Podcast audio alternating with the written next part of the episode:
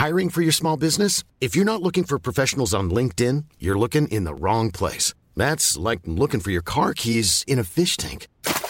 LinkedIn helps you hire professionals you can't find anywhere else, even those who aren't actively searching for a new job but might be open to the perfect role. In a given month, over 70% of LinkedIn users don't even visit other leading job sites. So start looking in the right place. With LinkedIn, you can hire professionals like a professional. Post your free job on linkedin.com slash people today. Simplify Your Life. Einfacher und glücklicher Leben. Der Podcast. Herzlich willkommen zum Simplify Podcast. Ich bin Tiki Küstenmacher. Kurze Frage. Sind Sie eher unzufrieden mit ihrem Leben oder häufiger auch dankbar. Klar gibt es immer Dinge, die wir verbessern wollen oder müssen. Seien Sie gewiss, es gibt in Ihrem Leben viel mehr Bereiche, über die Sie dankbar sein können. Und wo das nicht der Fall ist, helfen vielleicht unsere ganz praktischen Tipps. Unser Thema heute? Die vier Wohnungen ihrer Liebe. Durchschauen Sie Ihr erotisches Navigationssystem. Eine Kernthese der Psychoanalyse lautet, Unbewusstes erkennt Unbewusstes irrtumlos. Wenn Sie sich in einen anderen Menschen verlieben, und über einen längeren Zeitraum mit ihm zusammenbleiben, verdanken sie das nicht dem Zufall oder ihrer Lebenserfahrung, sondern vor allem ihrem erotischen Navigationssystem.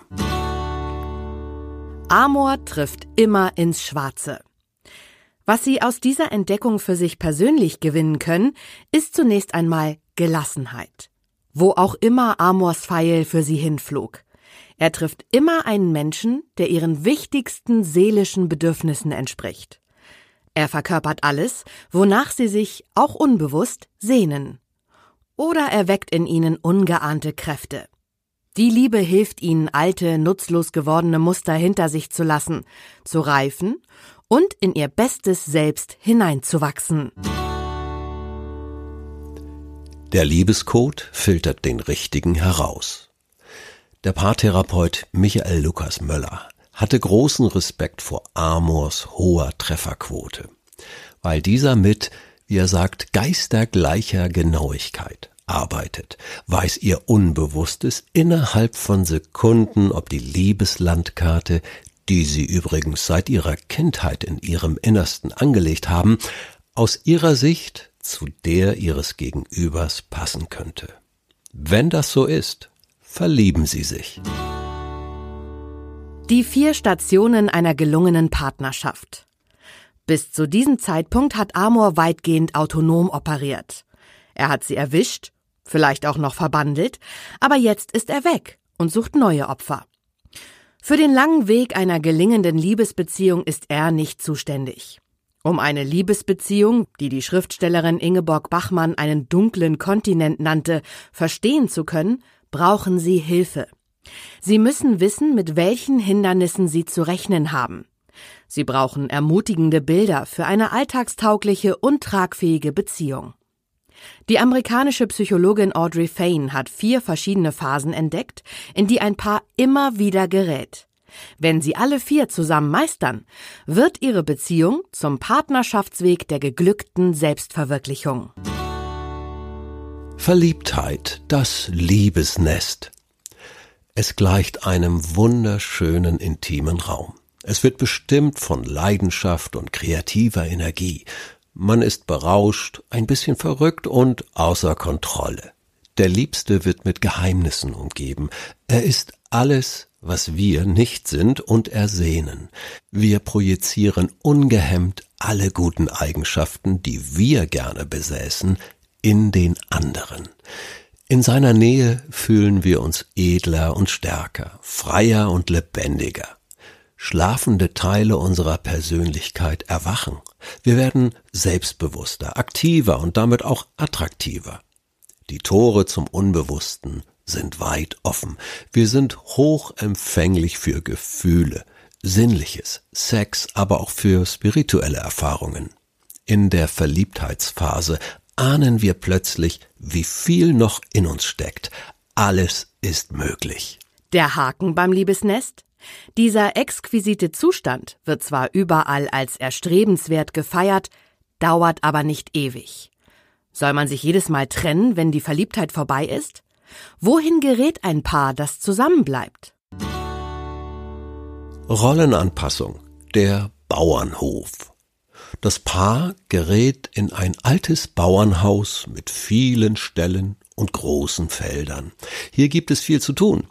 Eine Arbeitspartnerschaft beginnt. Man zieht zusammen, heiratet vielleicht, regelt die Erziehung der Kinder, das Geldverdienen, die Gestaltung von Freizeit, Kontakten und Freundschaften. Stress wirkt auf das Paar ein. Finanzen, Beruf, andere Menschen. Mit der ersten Unterdrückung des eigenen beginnt die Anpassung an Machtstrukturen. Wir passen uns an, um den anderen nicht zu verlieren. Die Lebendigkeit der Beziehung nimmt etwas ab. Das Paarsystem funktioniert oft gar nicht schlecht. Es ist produktiv, kann Kindern ein Zuhause bieten und wird von außen gut akzeptiert. Man kann eigentlich zufrieden sein. Diese Phase kann unbegrenzt andauern, wenn nicht eine Krise ausbricht. Der Haken beim Bauernhof? Wir leben gemäß den Erwartungen von Zeitgeist, Gesellschaft und Kulturkreis. Wir leisten einen Beitrag zum großen Ganzen.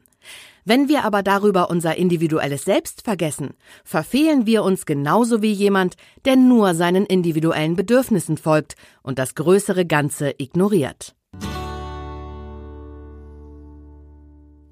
Der verdunkelnde Konflikt, das Räuberhaus. Es gleicht einer Spelunke in einer finsteren Schlucht. Keiner fühlt sich dort wohl. Eine Krise braut sich zusammen, einer fängt an, sich bewusst zu werden, wie sehr er unter dem Gewicht einer stark geregelten Partnerschaft leidet. Er oder sie verliert die Illusion, dass formales Funktionieren plus Zusammensein automatisch Vertrautheit ergibt fühlt sich vom anderen ausgenutzt, beraubt oder missbraucht und reagiert mit Depression oder Wut auf ihn bzw. sie. Er oder sie ist das Monster, das uns enttäuscht hat und uns unsere Selbstachtung kostet. Er oder sie ist schuld an unserem inneren Chaos.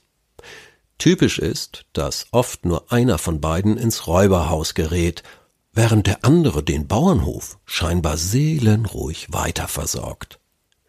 Trennungsfantasien melden sich. Hier geben viele ihre Partnerschaft auf. Sie projizieren all ihre positiven Hoffnungen nach außen, in eine neue Karriere, eine neue Verliebtheit oder ein neues soziales Engagement. Der Haken beim Räuberhaus?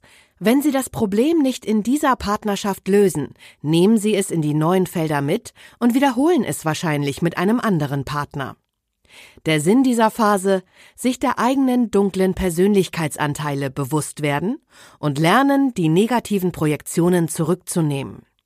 Wer bereit ist, auch in den bösen Tagen seiner Beziehung treu zu bleiben, mobilisiert starke Kräfte aus der Tiefe, die ihm und seinem Partner helfen, aus dem Räuberhaus herauszufinden, auch wenn dieser schmerzliche Prozess Jahre dauern sollte.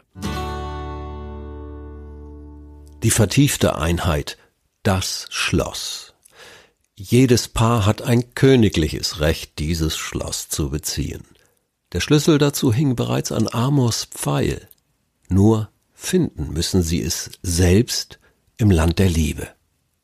Das Schloss verkörpert die Ganzheit, nach der wir uns so sehnen. In dieser Phase erinnern sich beide Partner daran, wer sie selbst eigentlich sind. Beide erforschen Grenzen und Möglichkeiten ihrer einzelnen Persönlichkeiten. Beide wagen sich auf neue Beziehungsebenen miteinander vor. Am Ende bewegen sich beide souveräner in ihrem Partnerschaftsbereich, den sie mit allen Licht- und Schattenseiten kennen. Dazu gehören wachsende Bewusstheit, Mitgefühl, Verzicht auf Macht und ein leidenschaftliches Interesse an der Person des anderen. Einen Haken hat das Leben im Schloss nicht, außer vielleicht den, dass es keine Abkürzung gibt, um dorthin zu gelangen. Ich freue mich riesig über die Reaktionen auf unseren Podcast, der mittlerweile schon in Hitlisten auftaucht. Dreimal Danke. Erstens, danke fürs fleißige Abonnieren. Zweitens, Danke für Ihre E-Mails und WhatsApp-Nachrichten. Und drittens, danke fürs Zuhören jetzt. Bis zum nächsten Mal. Herzliche Grüße, Ihr Tiki Küstenmacher.